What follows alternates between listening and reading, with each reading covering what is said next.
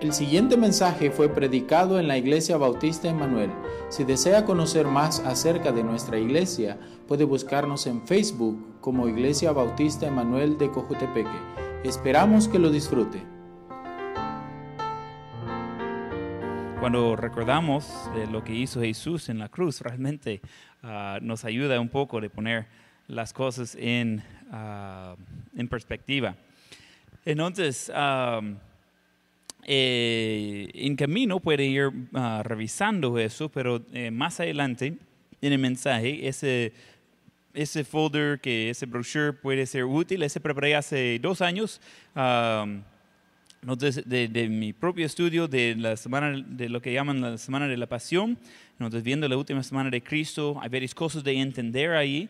Uh, entonces uh, creo que ese está ya en el Facebook uh, o va a estar en unos momentos eh, que puede verlo. Entonces va a ver un poco diferente va a ver así como en prima así y después la parte de dentro allá. Pero ese da una guía. Ah, no vamos a entrar a ver la mayor parte de esos detalles, pero de entender los tiempos un poco, eso va a ayudar un poco ah, de cómo funciona, uh, de, de estar viendo de un día de 6 p.m. a 6 p.m. Entonces son varias cosas que son útiles ahí y creo que puede servir de revisar eso. La mayor parte de eso puede revisar después del culto, pero tener algunas ayudas visuales no va a ser malo. Entonces, eh, entrando ya en, el estudio en esa noche, pues ah, tenía la intención de seguir con el plan de uh, depresión.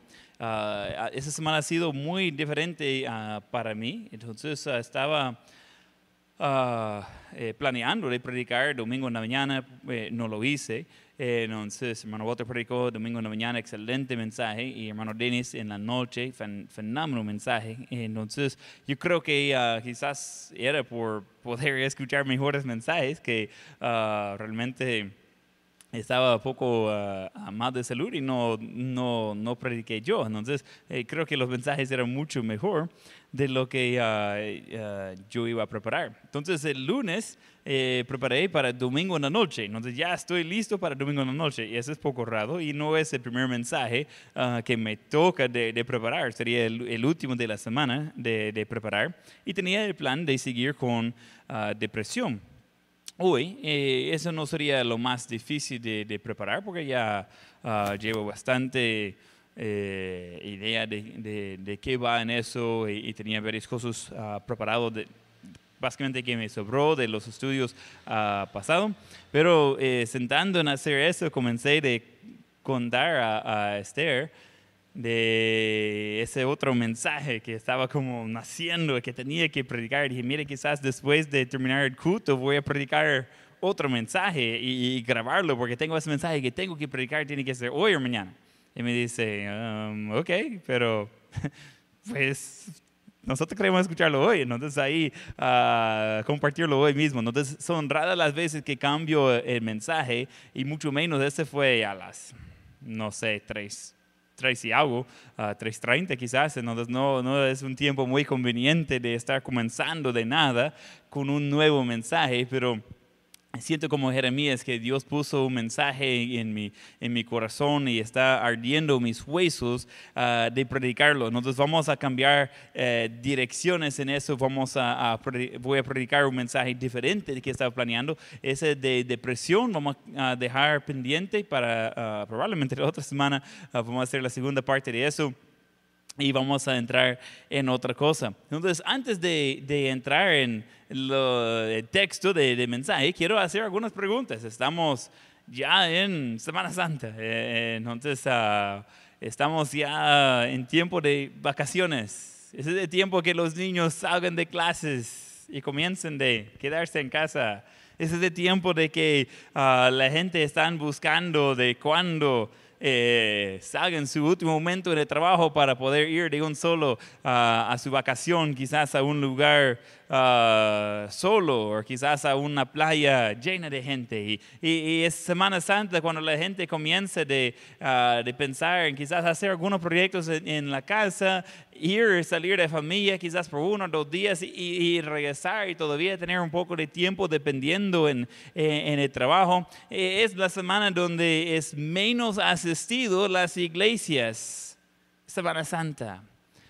Y pensando en Semana Santa y este año, mucho de lo que acabo de describir es diferente. Aparte de la asistencia a la iglesia, creo que igual vamos a tener muy pocos ah, en asistencia ah, el domingo. Entonces, por lo menos dentro de esas paredes, pero la iglesia no es ah, un templo, un edificio, es simplemente una de las herramientas. Ahorita estamos usando más herramientas de hacer más fácil que el mensaje llegue a donde ustedes. Eh, ¿Quién está lamentando las playas cerradas? Dice, ah, ya, este año ya no vamos a ir. Ah, este año ya ese, ese plan que teníamos no, no va a funcionar. ¿Quién está lamentando la cuarentena delante de las vacaciones? Entonces ahora que alguien le dice, mire, ya no tiene que ir a trabajar. Y, nadie se emociona mucho. Eh, es, ok, gracias. Y alguien dice, mire, buenas noticias, puedes quedarse en casa. Ok. Y alguien dice, mire, escuchó las buenas nuevas, y tenemos otras dos semanas de poder quedarse en casa. Ajá, nadie está ahí celebrando eso. ¿Quién está lamentando la, la comida acabando? O por lo menos los churros y la soda grande. Ya no hay. Algunos cuando escucharon que no iba a continuar de fabricar más de los churros, fueron a comprar todo lo que ah, faltaba en las tiendas para ser seguro que su casa no sería la casa de faltar de los churros y la soda grande. Entonces por lo menos va a salir de cuarentena saludable. ¿Quién está lamentando la pérdida de ingresos durante ese tiempo? Es cosa real. Eh, Es eh, ingreso que por muchos no, no tiene forma de, de verlo después. No es de que es una pausa, es una pérdida. eh, Es algo que ya no va a entrar. ¿Quién está lamentando el sol pegándole en la cara mientras juega en el agua? A veces en una piscina, a veces en el mar. Eh, y ese ya no pretende detener. Ah, y algunos están bastante tristes de cómo va a ser la, la Semana Santa. Hoy ah, no tenía el día que esperaba ni planeaba. Ah, estaba ah, tratando de hacer algunos trámites por el colegio, entonces estaba en el banco.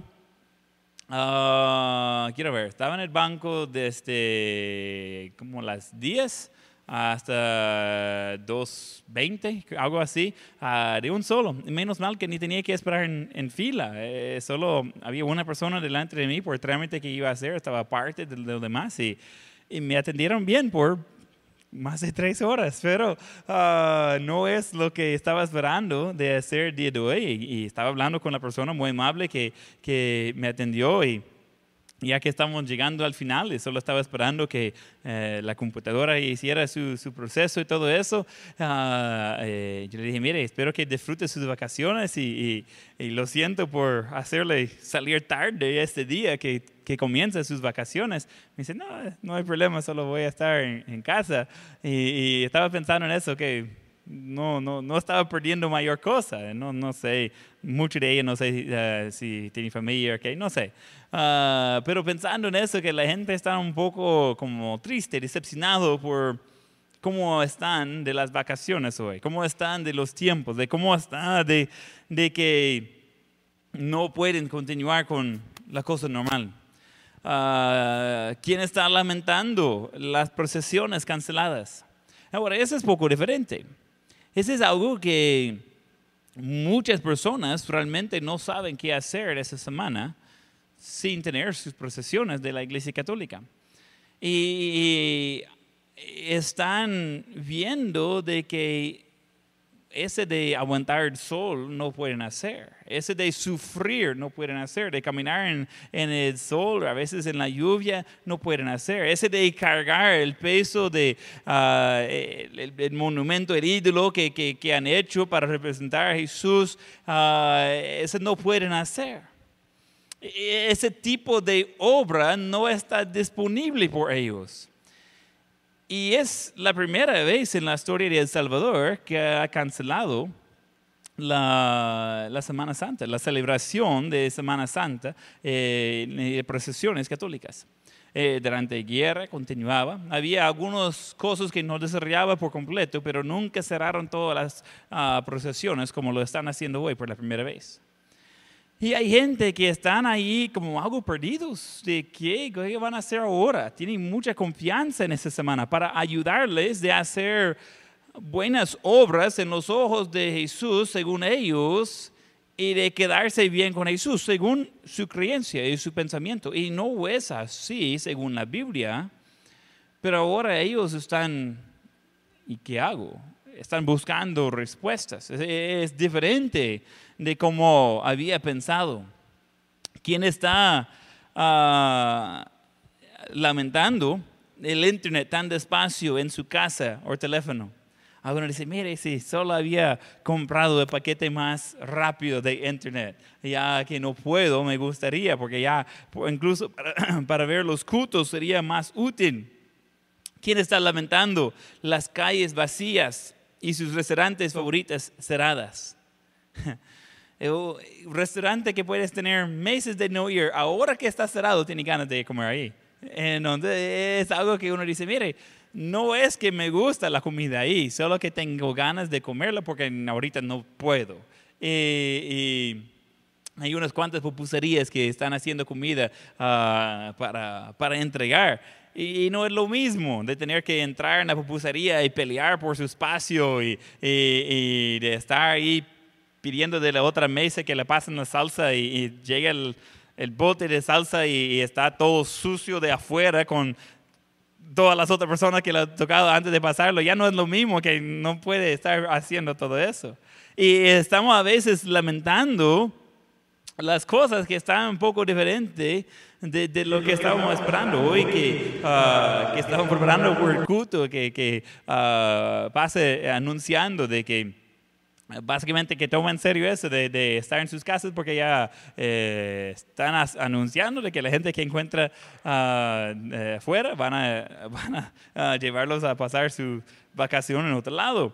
Entonces, ah, no estoy preocupado, tenemos permiso de, de, hacer lo que estamos haciendo, venir de culto, de, de pues, culto, de la, aquí de, templo a casa y de regreso. Entonces, ah, yo no estoy preocupado por eso, pero eh, tampoco estoy planeando de pasar todo mi tiempo aquí en la iglesia solo para estar aquí por cada uh, culto. Uh, pero las cosas están comenzando a poner en más serio y algunos están eh, tristes, algunos están viendo eso y algunos eh, van a poder disfrutar su vacación en otro lado uh, con nuevos amigos. Pero la, la, cosa es que es fácil de lamentar esas cosas y, y es fácil de, de estar viendo del, podría decir, el lado negativo de todo lo que está pasando.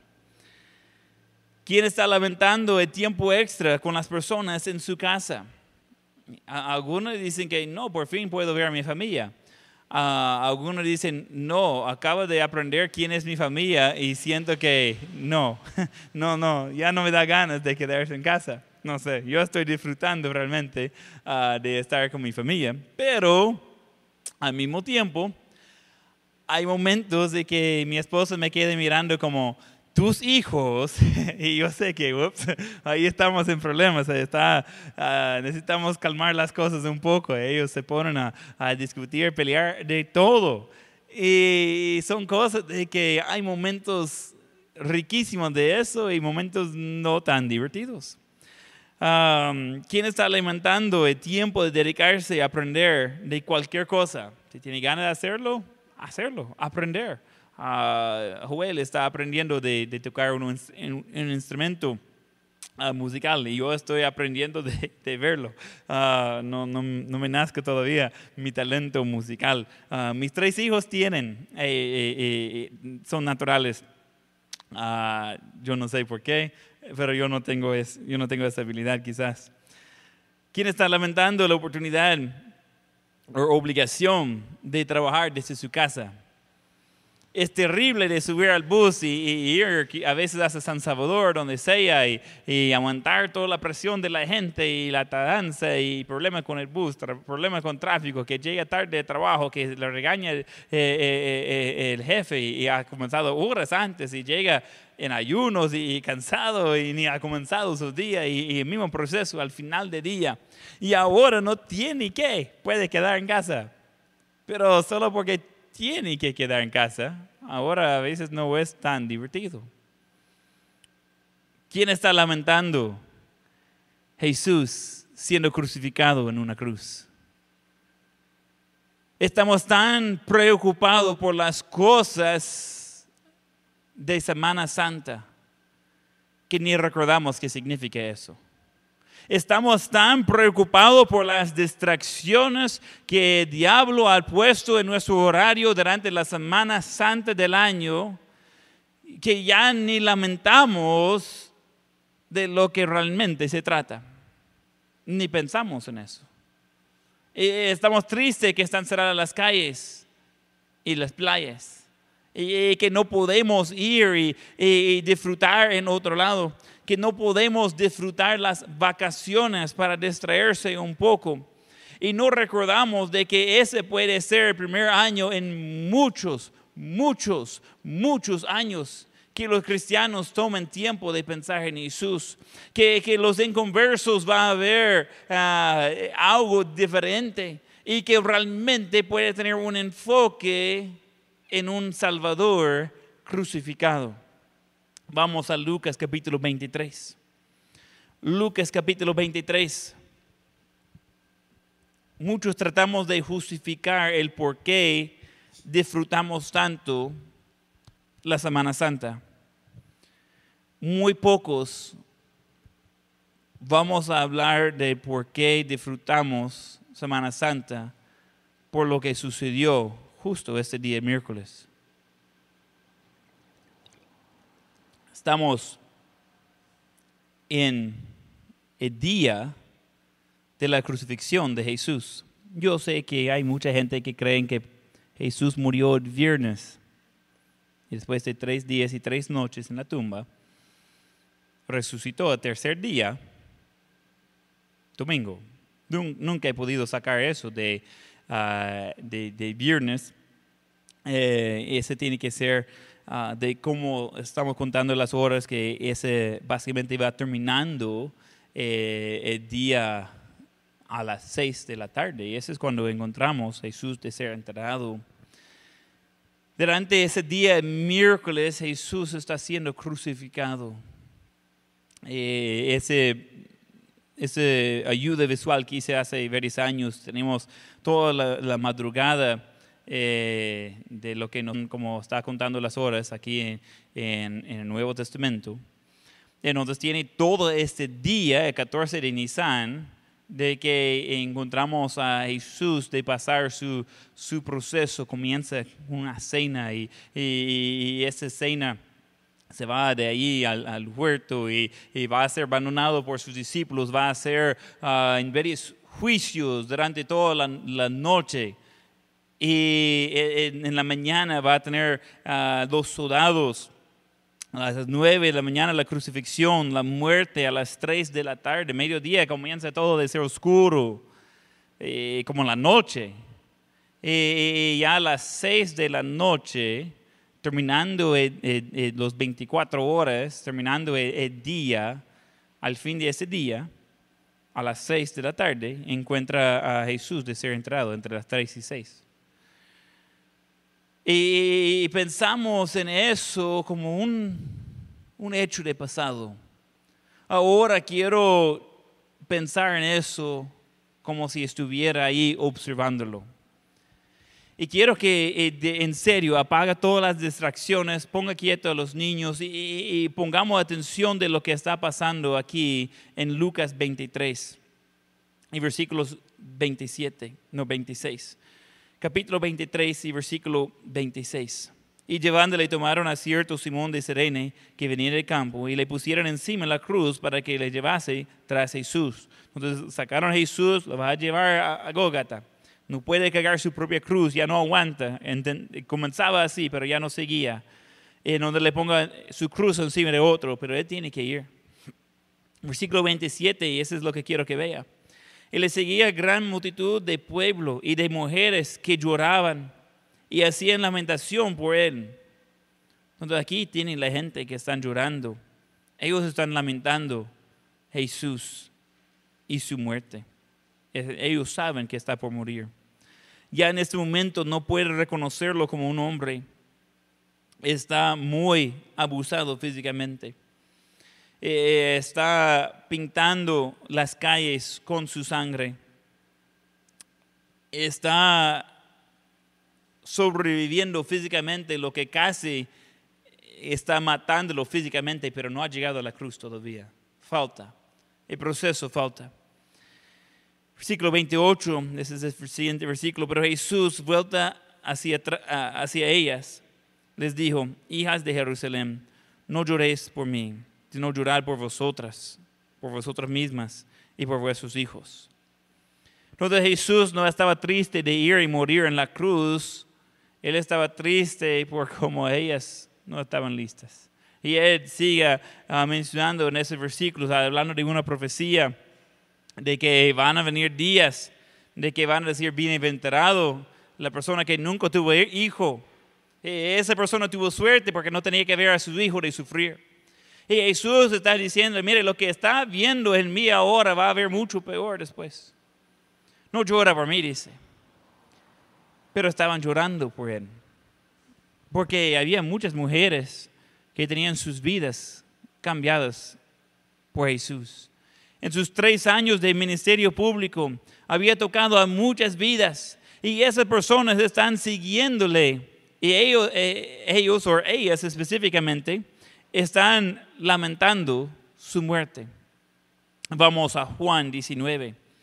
Juan 19, versículo 25.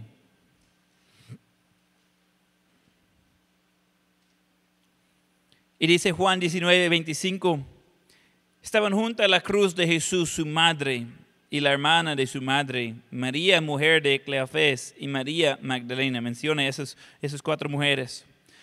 Cuando vio Jesús a su madre al discípulo a quien él amaba, esa está en referencia a Juan, que estaba presente, dijo a su madre, mujer, he ahí tu hijo. Después dijo al discípulo, he ahí tu madre. Desde aquella hora el discípulo la recibió en su casa. En el contexto, Jesús está en la cruz. Tiene ya tiempo de estar en la cruz. Él ha sido ah, azotado, él ha sido abusado físicamente, ha sido pegado en la cara, eh, ha sido con eh, la corona de, de espinos puesto en su cabeza. Pero estamos hablando de espinos así.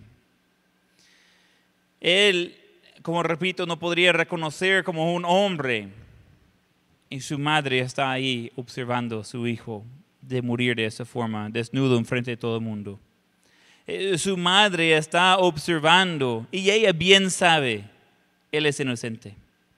Eh, eh, Ella desde, pues antes de la concepción de Jesús, ella sabía que así iba a ser especial.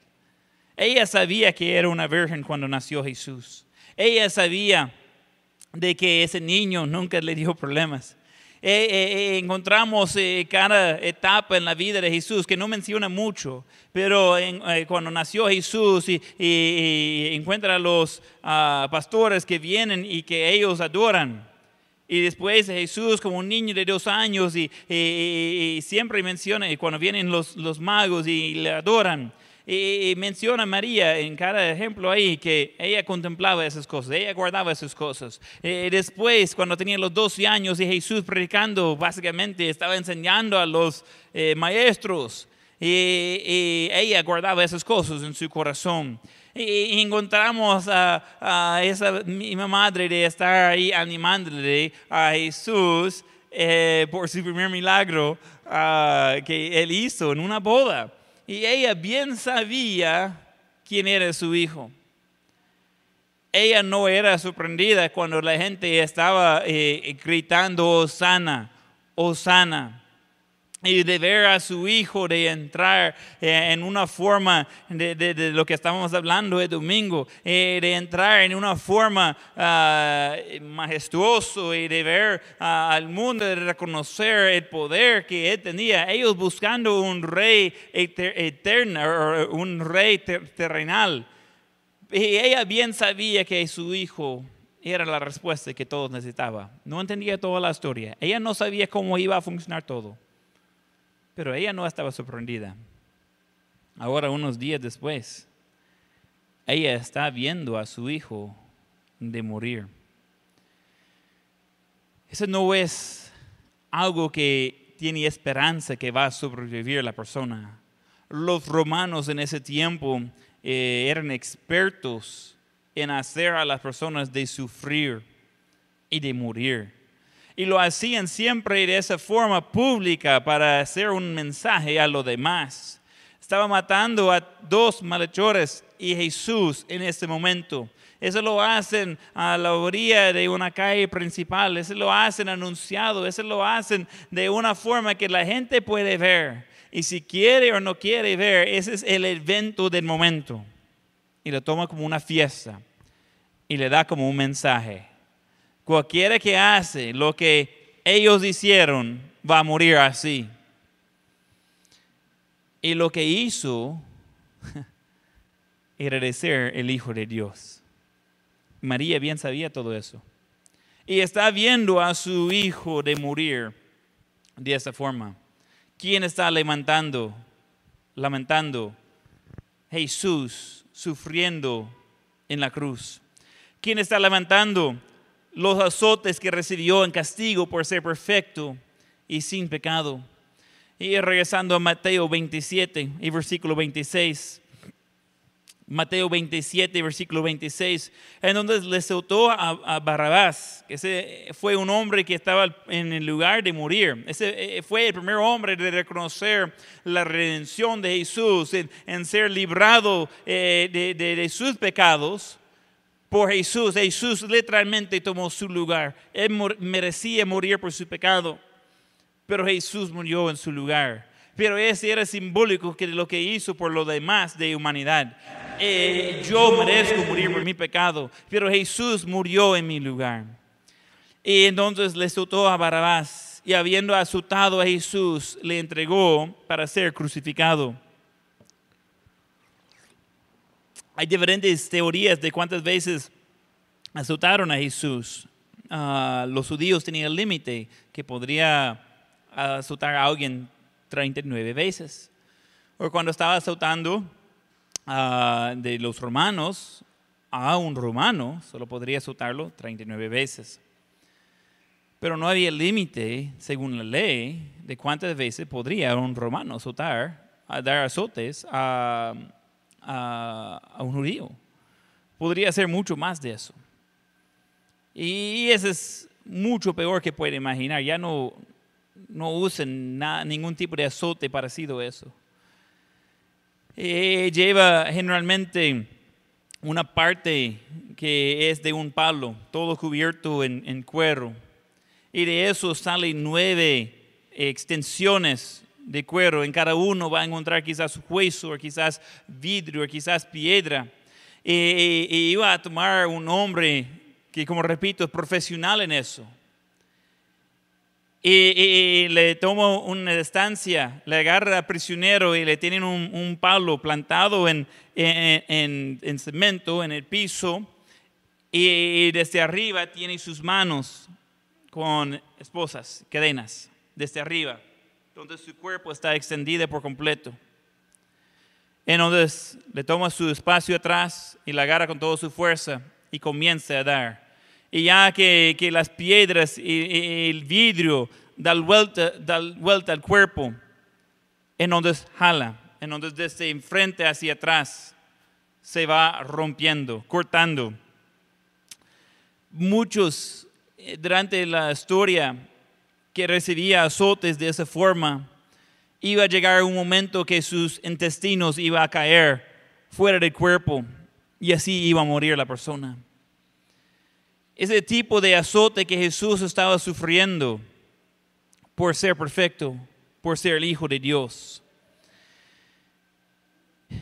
¿Quién estaba lamentando eso? Sí, están cerradas las calles, están cerradas las playas, pero la Semana Santa jamás fue de eso. Jamás trataba con la celebración. Esa Semana Santa eh, estaba puesto aparte al principio para recordar lo que Jesús había hecho. ¿Quién está lamentando las burlas que lo hicieron mientras lo abusaban físicamente? Siguiendo Mateo 27, versículo 27, donde los soldados del gobernador llevaron a Jesús a pretorio y reunieron alrededor de, él a toda la compañía y desnudándole le echaron encima un manto de escarlata. Pusieron sobre su cabeza una corona tejida de espinas y una caña en su mano derecha. Y, y hincando la rodilla delante de él, le escarnecieron diciendo, salva rey de los judíos. Y escupiéndole, tomaba la caña y le golpeaba en la cabeza. Después de haberle escarnecido, le quitaron el manto, le pusieron sus vestidos y le llevaron para crucificarle. Eso es mucho peor que puede imaginar en su mente, pero vaya ahí en su mente. Jesús es ya débil, está sagrando exageradamente. Y ellos comienzan de jugar con él. Y ellos comienzan de decir, mire, él quiso ser como un, un rey. Ahora la vamos a tratar con un rey. Vamos a poner otra ropa ahí. Y le vamos a poner la corona de espinas. Y le vamos a poner una caña ahí en su mano.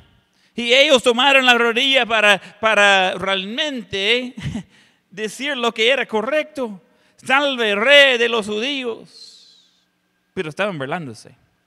Después, como él no tiene eh, ni está intentando defenderse, nunca intentó defenderse. Tenía, nunca perdió su poder Podría eliminar a todos en cualquier momento, pero Él no vino para condenar, sino para perdonar. Ese era parte del proceso. Después quiten el palito de su mano y le peguen la cabeza con ese mismo. Imagínense cómo sería de tener esos espinos así, una corona hecho alrededor de la cabeza. Cuando le meten, se va metiendo un montón de espinos, pero profundo. Y cuando le pegan, le van metiendo esos más. Y solo por hacerlo, no tenía por qué. ¿Quién está lamentando en la Semana Santa las personas que mueren sin Cristo cada día de la historia? Eso no es nuevo que gente muere. Actualmente están muriendo 6 mil, aproximadamente 6 mil 480 personas por hora. Por hora.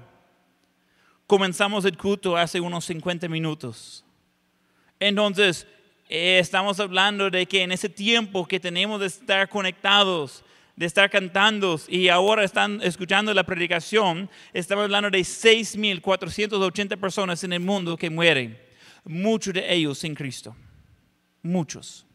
Y, según los números, la mitad del mundo ni ha escuchado de Cristo. Entonces podría asumir que mucho más de la mitad de esas personas van para el infierno de inmediato. 6.480 por hora. Ese lleva alrededor de 155.520 personas que mueren por día en el mundo. Por día.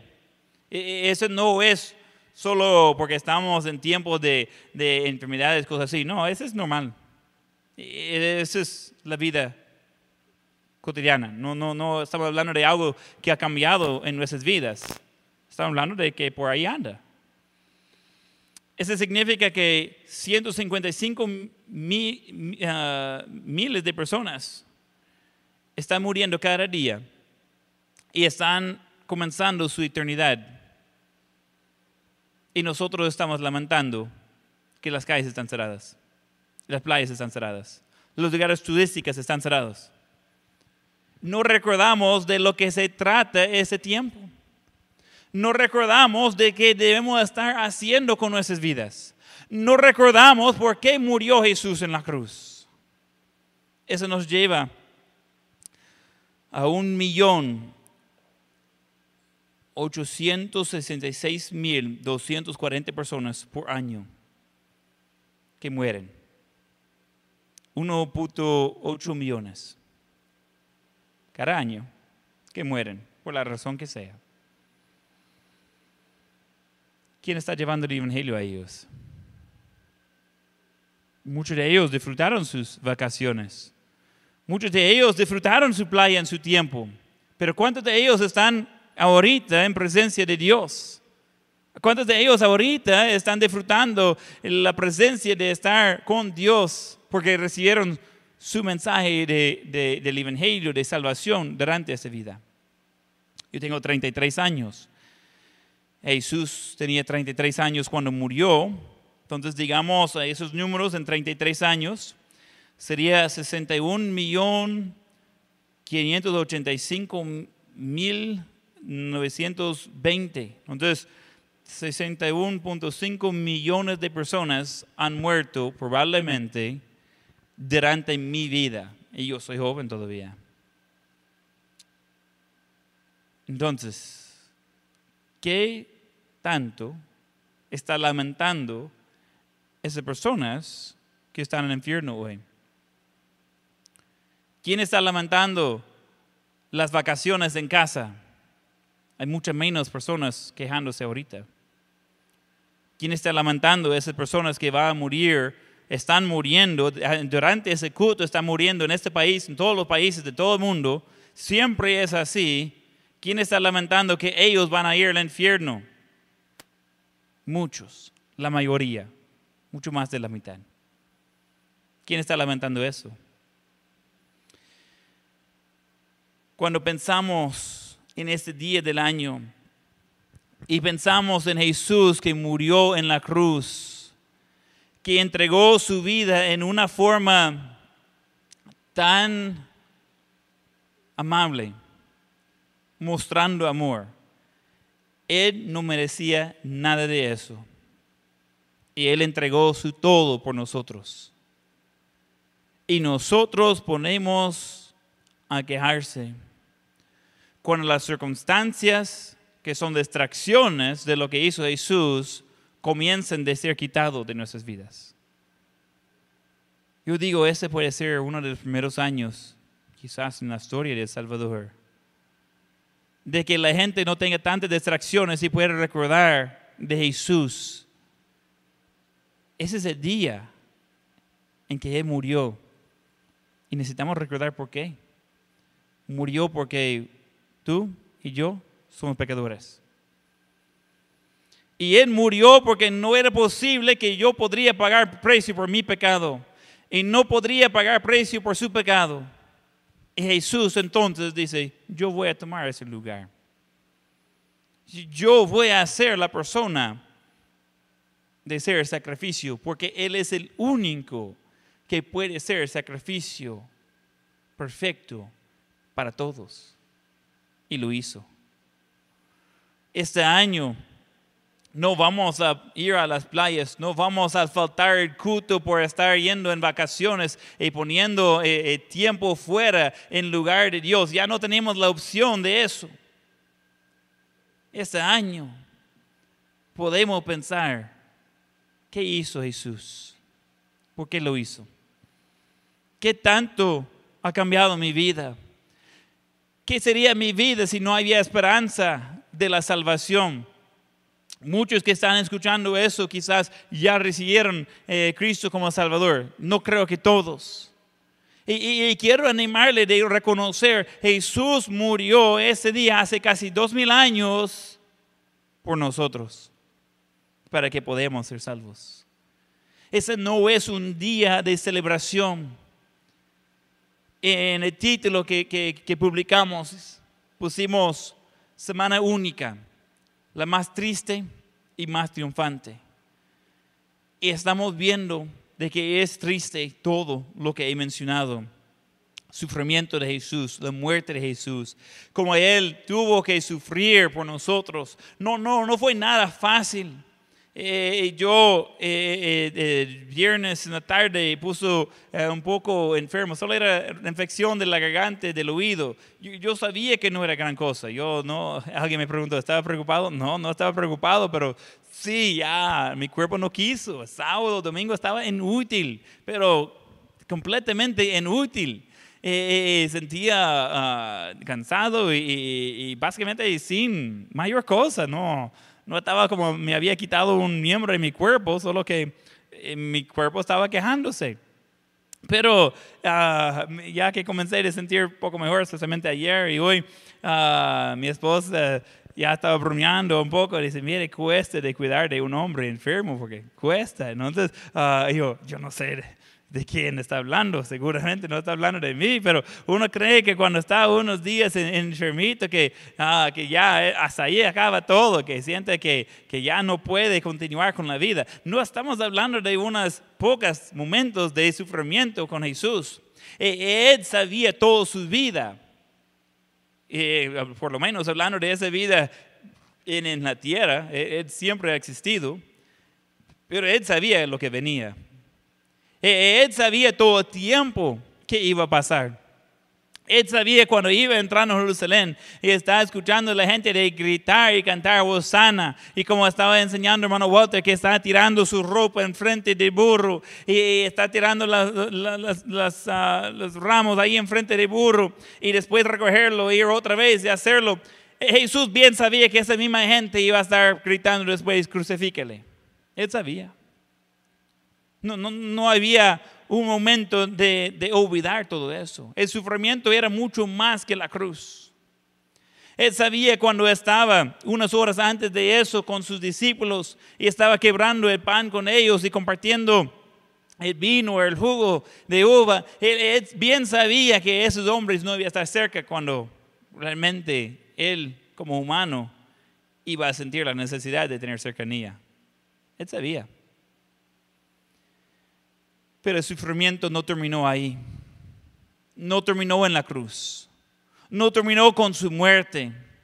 El sufrimiento sigue hoy en día cuando hay alguien que rechaza el regalo de la salvación que Dios está ofreciendo. Con todo lo que Él hizo. Y aún así está diciendo, no me interesa con todo lo que Él hizo, pagando el precio por nuestros pecados, y aún hay gente que dice, no, no me interesa ir con Dios, yo voy a ir a, pagar por mis pecados en el infierno por toda la eternidad, y este sigue dando sufrimiento a Jesús. Yo no entiendo eso. Yo no sé por qué alguien iba a querer rechazar el regalo de salvación y perdón pe- de pecados y una eternidad cerca con Dios y decidir en vez de todo eso, de vivir una vida sin propósito, morir sin propósito y pasar la eternidad en condenación en el lago de fuego con el diablo. Yo no entiendo eso. Pero Jesús hizo todo su parte para que esa no sea su historia. ¿Quién está lamentando? Lamentando el Salvador resucitado. El Salvador resucitado. Hoy sí tenemos mucho menos. Vamos a Lucas 24. Lucas 24.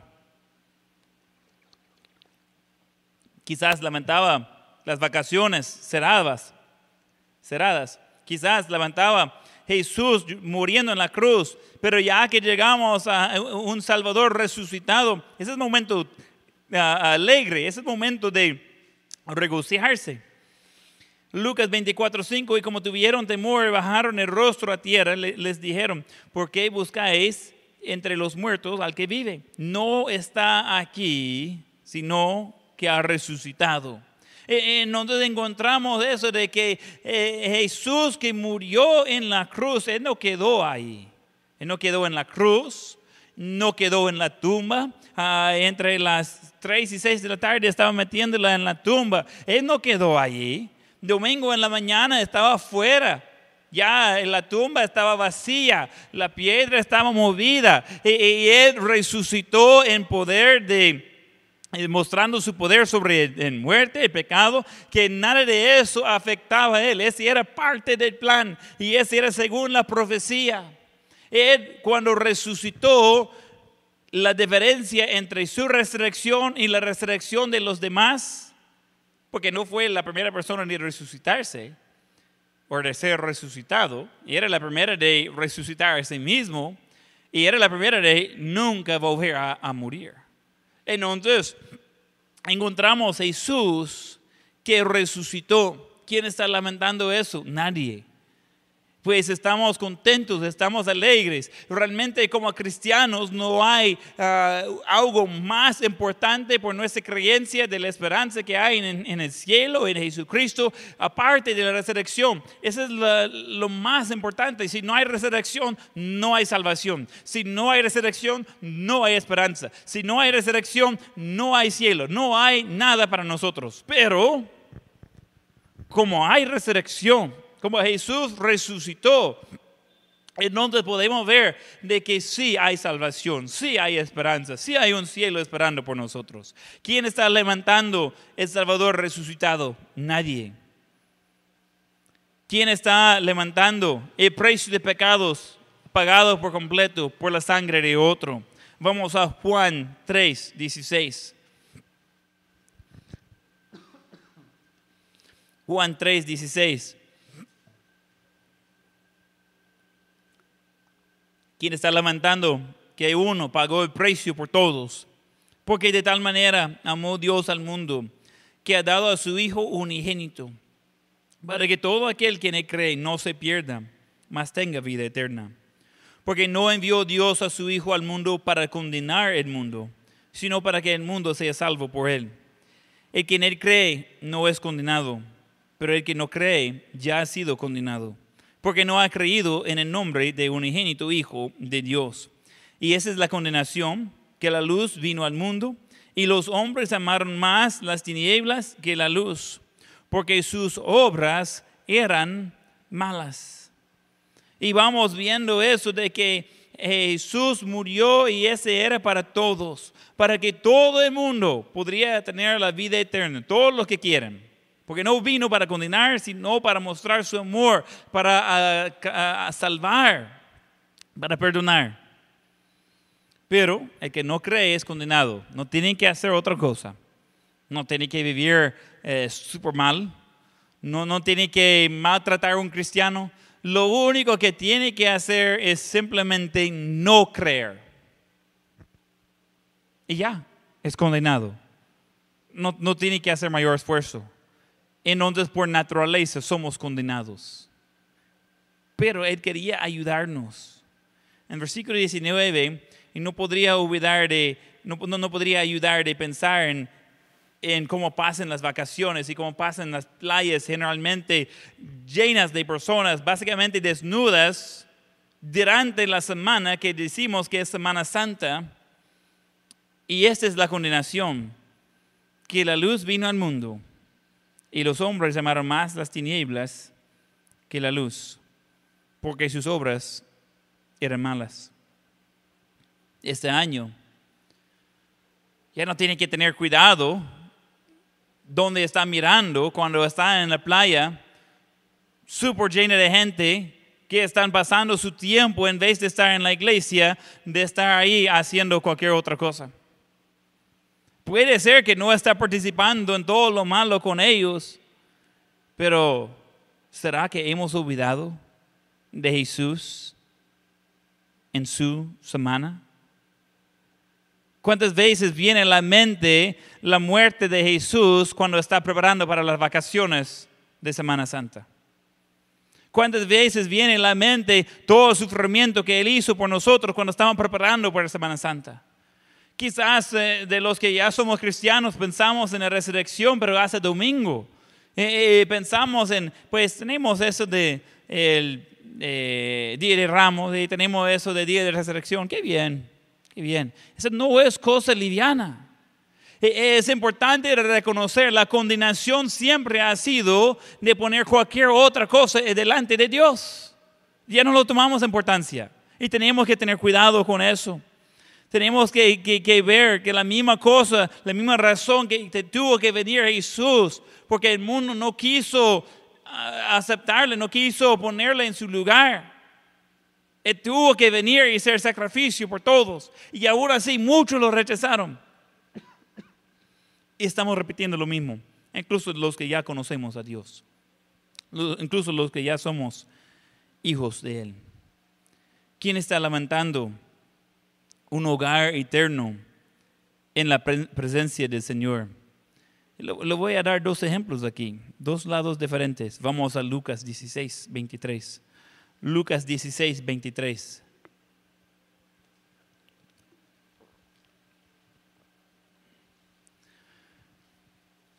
Hablando del hombre rico y Lázaro, en el aire alzó sus ojos, hablando del hombre rico que ya, murió, estando en tormentos, y vio de lejos a Abraham y a Lázaro en su seno. Entonces él, dando voces, dijo, Padre Abraham, ten misericordia de mí y envía a Lázaro para que moje la punta de su dedo en agua y refresque mi lengua, porque estoy atormentado en esa llama. ¿Qué? Necesitamos reconocer, él, por rechazar a Dios, está atormentado desde llegar. No, no, no es que por tanto tiempo ya no aguante. E, ese es en la entrada. Y tanto que cree que va a ayudar solo una gotita de agua. Tan terrible que es el calor que tiene con el fuego. Pero Abraham le dijo, versículo 25, Hijo, acuérdate que recibiste tus bienes en tu vida y Lázaro, Lázaro también males. Pero ahora ese es el eh, eh, eh, pero este es consolado aquí y tú atormentado. En donde él tenía sus fiestas, él tenía sus vacaciones, él tenía sus horarios como él quería, él tenía su ingreso, él tenía su negocio, él tenía su carrera, él, quería, él tenía todas las cosas que gente anhela tener hoy en día. Él tenía. Y ahora nada de eso es importante. Y Abraham hasta recordándole de eso. Recuerda que tenía todas esas cosas que esperaba tener. Y ahora la única cosa que esperaba tener no puede tener. Versículo 26. Además de todo eso, una gran cima está puesta entre nosotros y vosotros, de manera que los que quisieran pasar de aquí a vosotros no pueden, ni de allá pasar acá. Entonces le dijo, te ruego pues, Padre, que le envíes a la casa de mi Padre, porque tengo cinco hermanos para que les testifique, a fin de que no vengan ellos también a ese lugar de tormento. Tan malo que era, por fin reconoció que no había esperanza por él. Él dice, no quiero que mis amados vengan a conocer eso. Ese es tan malo. Nadie debería tener que sufrir lo que yo estoy. No, no va a mandar a otra persona. Él dice, mira, se manda alguien de los muertos. Eh, Jesús dice, eh, eh, Abraham dice, no, mandando a alguien de los muertos no es que van a escuchar. Más adelante fue comprobado. Jesús resucitado y aún gente que están negando eso. Y están negando que Jesús es la forma de entrar al cielo. Y ellos siguen el camino del hombre rico que tenía sus cosas como quería en este mundo pero por toda la eternidad está pagando el precio por rechazar a Dios. Entonces, ¿quién está lamentando un lugar eterno en la presencia del Señor? Pues hay algunos que están lamentando eso, los que no lo tienen. Los que no tienen ese lugar de estar en presencia de Dios están lamentando eso cada momento de toda la eternidad. La eternidad es largo tiempo. Juan 14, versículo 2, vamos a ver otras personas que no están lamentando el hogar eterno en presencia del Señor. Juan 14, versículo 2, dice Jesús, en la casa de mi Padre muchas moradas hay. Si así no fuera, yo os lo hubiera dicho Voy pues a preparar lugar para vosotros. Y si me fuera y os prepara el lugar, vendré otra vez y os tomaré a mí mismo para que donde yo estoy, vosotros también estéis. Los que conocemos a Dios, no estamos lamentando que Él ha preparado un lugar para cada uno de nosotros. Los que no recibieron el regalo de la salvación y ya murieron, están en el infierno, ellos están lamentando cada momento su decisión de rechazar a Dios. Y jamás pueden cambiar eso. Eso está establecido ya por toda la eternidad. Los que ya recibimos el perdón de pecado, yo no estoy lamentando que Dios me preparó un lugar. Yo no estoy preocupado por el día que muero. Yo no estoy triste de que un día voy a dejar este mundo lleno de enfermedades, lleno, lleno de problemas, lleno de, de dificultades, lleno de calor, de frío, de todo tipo de sufrimiento. Yo no voy a estar triste de dejar todo eso porque voy a estar en presencia de Dios. La gente lamentando la presencia de Dios son los que no están en presencia de Él. Los que estamos ya salvos sabemos por ahí vamos. Y entre tanto tenemos el Espíritu Santo para ayudarnos a disfrutar el camino y la jornada. Cuando pensamos en todo lo que hizo Jesús y pensamos en lo lejos que ha sido nuestro enfoque, incluso los cristianos, en la semana que llevamos Santa, ahora, este año, podemos dar gracias a Dios que podemos poner las cosas otra vez en orden. Que podemos poner Dios en primer lugar. Que podemos pensar en Jesús en la cruz. Podemos pensar en la sangre que derramó por nosotros. Podemos pensar en su eh, resurrección el tercer día, eh, que sería eh, domingo en la mañana, y podemos ver todo lo que Él hizo por nosotros. Y ahora ya no tenemos tantas distracciones